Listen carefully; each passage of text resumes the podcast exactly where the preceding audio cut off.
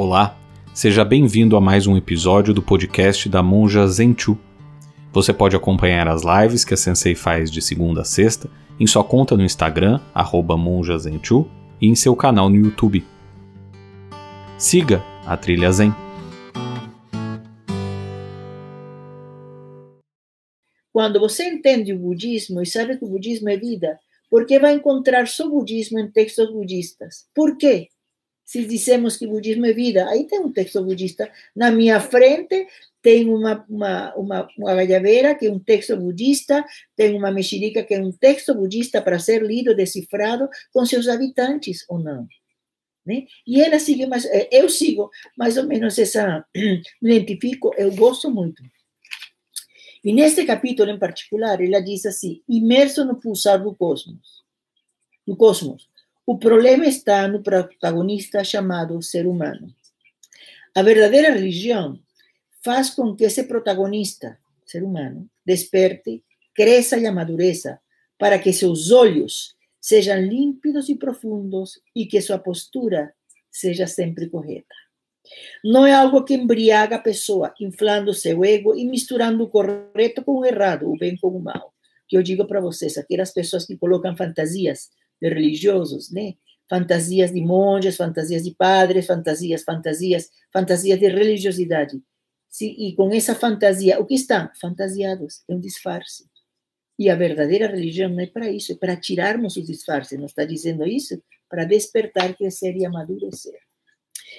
Esse protagonista, ou seja, você, você, você, eu, que direciona a vida humana e os desejos e paixões humanos, humanos para o rumo correto.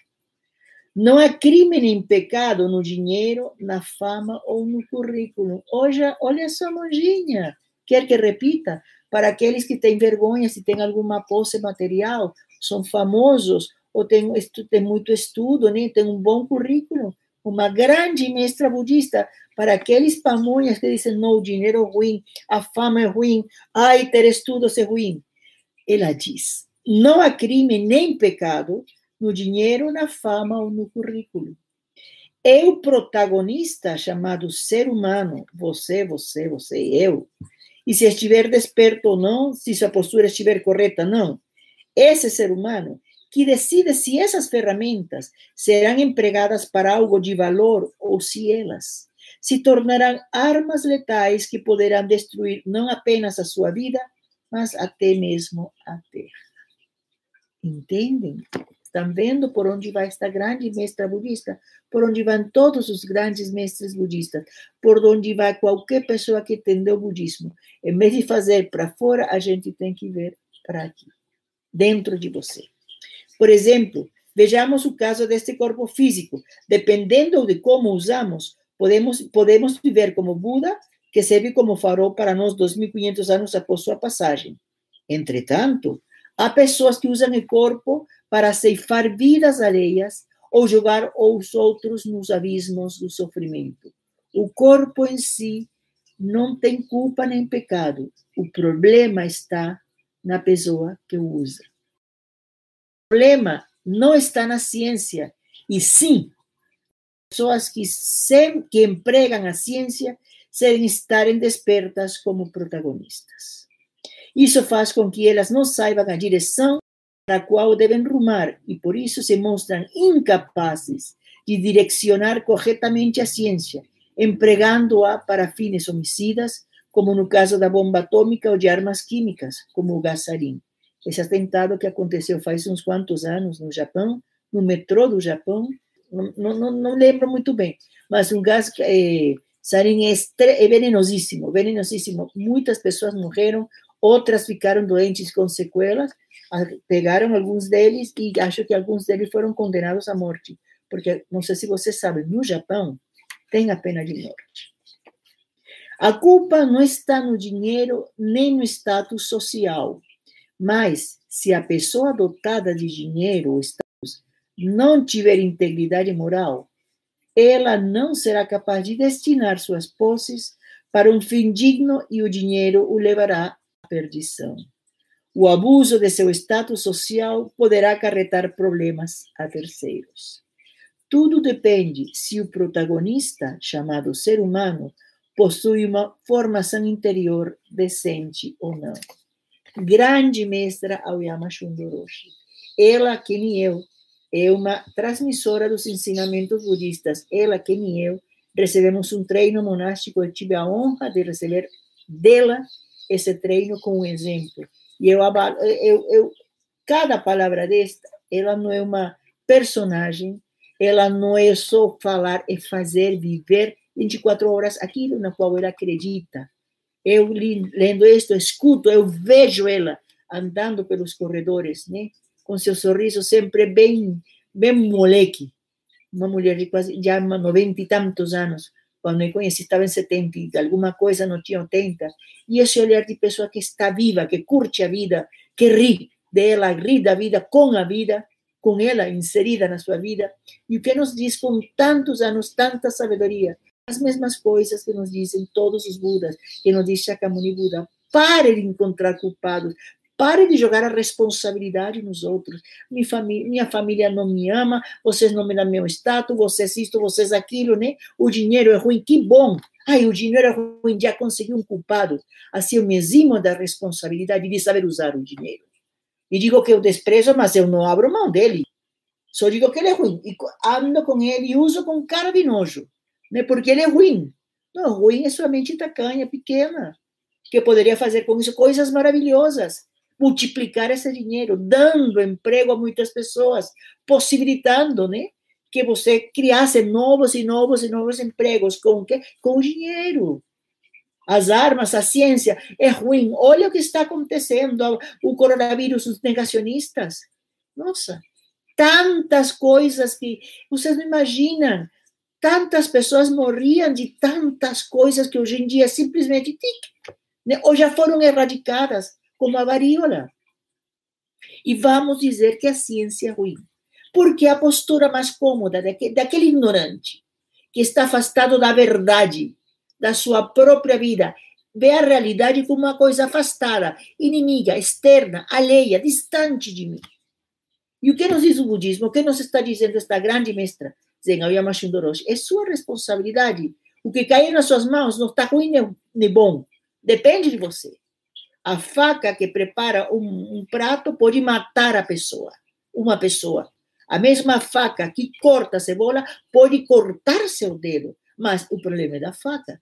Não será de sua pouca habilidade, não será de sua pouca prática, não será de sua distração. Ah, não dissemos esta faca Maldita culpa, a faca se vingou. Imagine se as facas começassem a ter esse poder. Gente estaria ferrado, não é?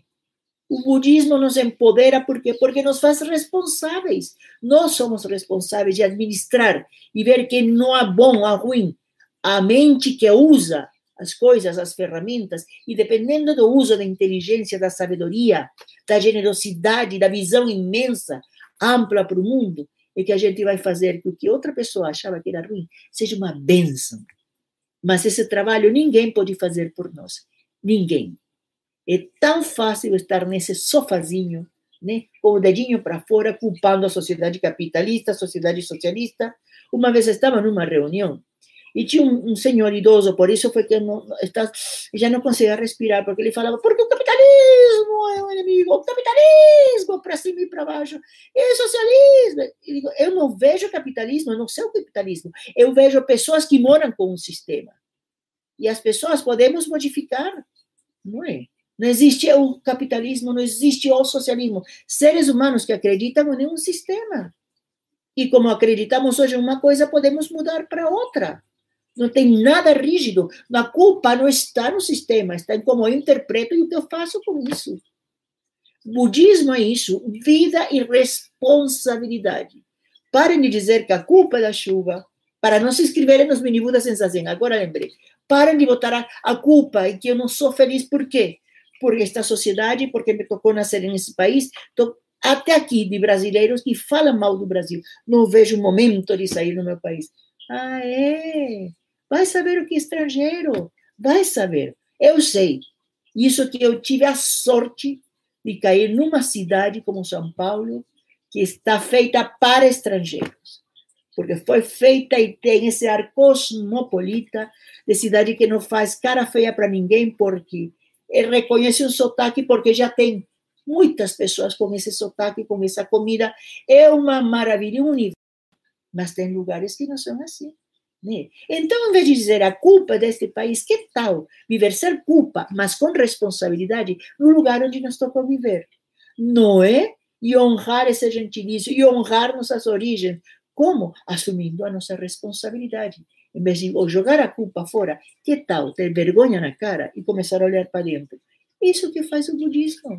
Nos responsabiliza, nos empodera, baseado no que? Na sabedoria né? e compaixão e sabermos quem somos realmente e que tudo depende do uso que a gente fizer de qualquer ferramenta.